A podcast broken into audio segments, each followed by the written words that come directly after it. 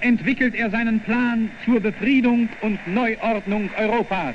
Ein November 1918 wird sich in der deutschen Geschichte nicht mehr wiederholen. Die Hoffnung auf eine Zersetzung unseres Volkes aber ist kindlich. Herr Churchill mag der Überzeugung sein, dass Großbritannien siegen wird. Ich zweifle keine Sekunde, dass Deutschland siegt.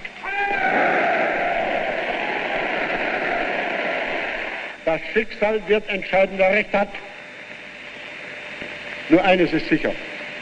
Es hat in der Weltgeschichte noch niemals zwei Siege gegeben, aber oft nur Besiegte.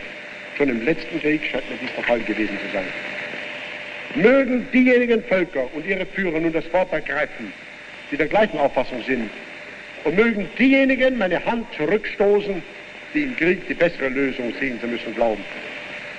Als Führer des deutschen Volkes und als Kanzler des Reiches kann ich in diesem Augenblick dem Herrgott nur danken, dass er uns in dem ersten schweren Kampf um unser Recht so wunderbar gesegnet hat und ihn bitten, dass er uns und alle anderen den richtigen Weg finden lässt, auf das nicht nur dem deutschen Volk, sondern ganz Europa ein neues Glück des Friedens zuteil wird.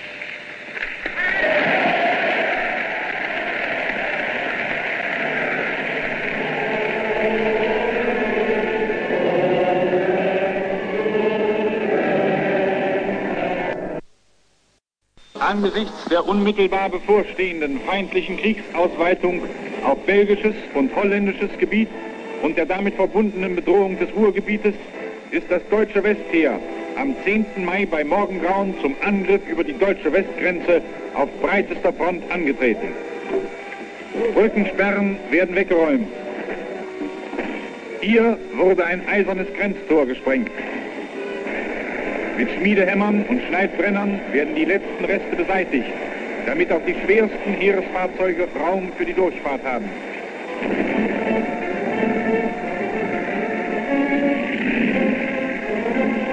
Der Aufmarsch zur großen Entscheidungsschlacht im Westen hat begonnen. Wir bringen eine wichtige Sondermeldung des drahtlosen Dienstes. Das Oberkommando der Wehrmacht gibt bekannt. Durch schnellen Angriff ist die Festungsfront von Antwerpen durchbrochen. Deutsche Truppen sind in das Stadtinnere eingedrungen. Die deutsche Kriegsflagge weht auf dem Rathaus von Antwerpen. Die deutsche Wehrmacht hat einen neuen herrlichen Sieg an ihre Fahnen geheftet.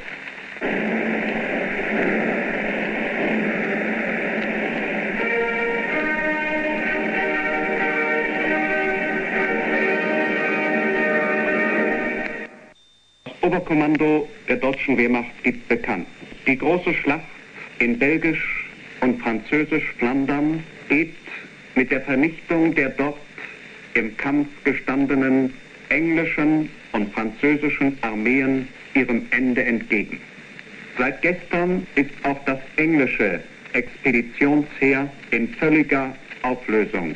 Sein gesamtes unübersehbares Kriegsmaterial zurücklassend flüchtet es zum Meere. Schwimmend und auf kleinen Booten versucht der Feind, die auf Rede liegenden englischen Schiffe zu erreichen, auf die sich unsere Luftwaffe mit verheerender Wirkung stürzte. Voran, es zusammen.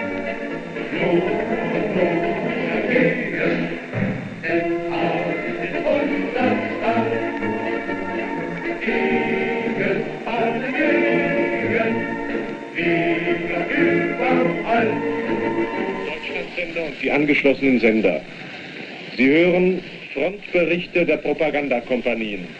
Ich hatte den Befehl, mit einer Stuckegruppe, der ich zugeteilt wurde, einen Einsatz zu fliegen, zurück einer Bombardierung einer vormarschierenden Panzerwagenkolonne. Wir flogen weg und überflogen Maubeuge. Weiter vor lag der Wald, es war bei Lochville und von ferne sah man schon die Straßen durch den Wald voll gepropft mit Panzern. Unser Flugzeugführer kreiste einige Male über den Panzern und ich gab ihm durch das FD-Gerät den Befehl.